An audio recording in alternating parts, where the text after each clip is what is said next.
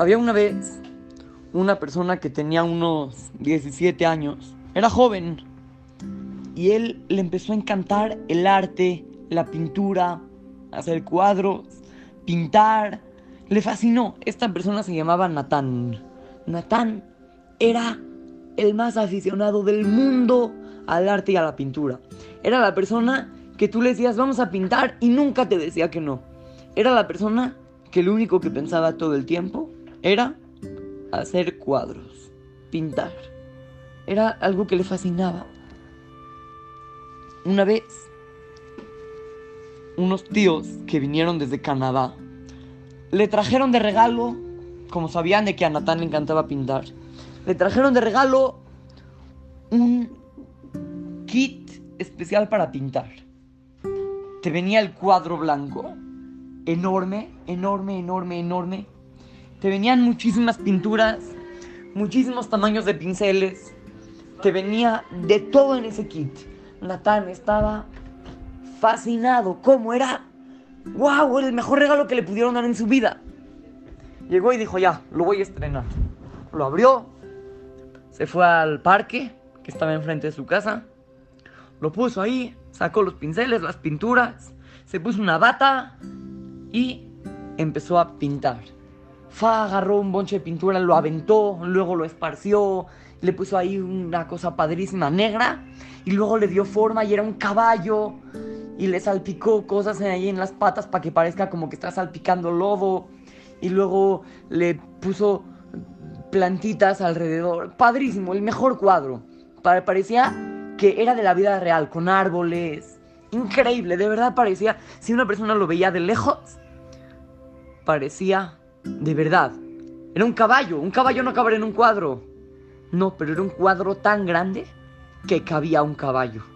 Era una obra de arte impresionante, nunca antes vista. Y Natán, obviamente, estaba muy orgulloso. Llegó y le llamó a su papá y le dijo, papi, por favor ven, quiero que veas el cuadro que hice con lo que me trajeron mis tíos de Canadá.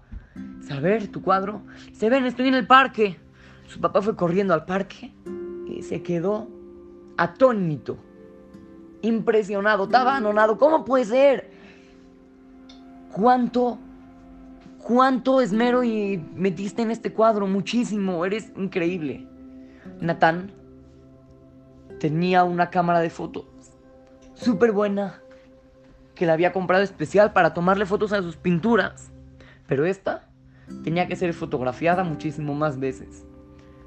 Le tomó más de 100 fotos de todos los ángulos, de arriba, de abajo, de un lado, del otro, de enfrente, de, todos lados le, le, tomó, se alejaba, se subía a su casa y desde lejos le hacía zoom a la cámara, le tomaba. Estaba feliz. De repente llegó y dijo, a ver, quiero ver cómo se ve la foto si la tomo desde muy lejos. Y se fue 50 metros para atrás. 50 metros. Y le tomó foto. Luego dio un paso para atrás y le tomó otra. Y otro paso para atrás. Y se quedó más impresionado. Ahora se veía mejor. Le tomó otras 10 fotos. Y se fue, iba alejando, alejando, alejando. Tanto así que su papá, que estaba junto al cuadro, ya lo veía muy chiquito. Y le gritaba, Natán, Natán, ven. Natán, ya no sigas caminando para atrás, ya ven. Pero Natán no lo escuchaba, estaba lejísimos. Se seguía haciendo para atrás, se seguía haciendo para atrás, se seguía haciendo para atrás, tomándole fotos. De repente llegó el papá de Natán. Natán todo esto lo vio desde lejos. El papá de Natán fue a su casa, sacó un serrucho se puso junto a la pintura y la empezó a serruchar. Natán dijo, no, no, no, papá. ¿Qué estás haciendo? Regresó corriendo. Y le dice, papá, ¿pero qué haces? ¿Por qué me la rompes en dos cachos? No sabes cuánto esfuerzo invertí en esta obra de arte. No sabes cuánto esmero, cuánto, cuánto me esforcé para lograr hacer esto y tú me la rompes. ¿Por qué lo hiciste? Obviamente con todo respeto, porque era su papá. Pero él estaba muy, muy triste que le hayan roto su pintura. Su papá le explicó, mira Natán, tú estabas caminando hacia atrás Y yo te gritaba que dejes de caminar, pero no me hacías caso. Si dabas un paso más para atrás, te ibas a caer a un barranco. Pero tú no te dabas cuenta porque no volteabas a ver para atrás. Nada más volteabas a ver a tu pintura y seguías retrocediendo. Si yo no rompía la pintura, te caerías al barranco. Natán obviamente le agradeció a su papá.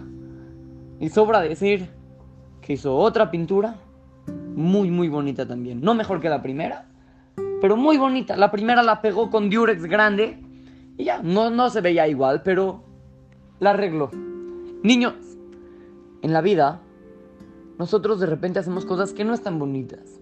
De repente tu mamá te pregunta, oye, ¿quién se comió este dulce? Yo no fui. Y si es una mentira.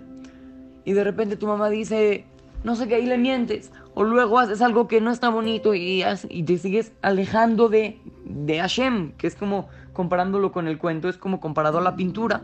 Te vas alejando, te vas alejando, te vas alejando de, perdón, al papá. La pintura es como la Torah.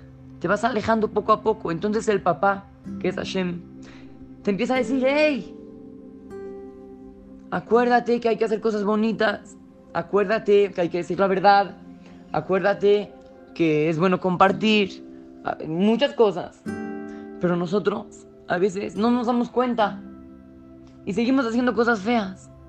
Entonces, Hashem se ve obligado a hacer algo para que dejemos de hacerlo. Por ejemplo, que tu mamá te castigue. Por ejemplo, no sé, que tu maestro te quita el recreo. No sé.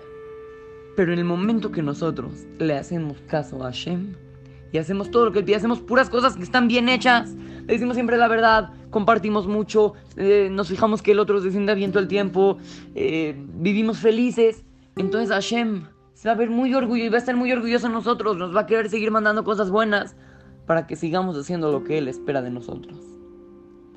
Así es que, lo saluda su querido amigo Shimon Romano para Tratuau Kids, Talmud Torah, Monte Sinaí.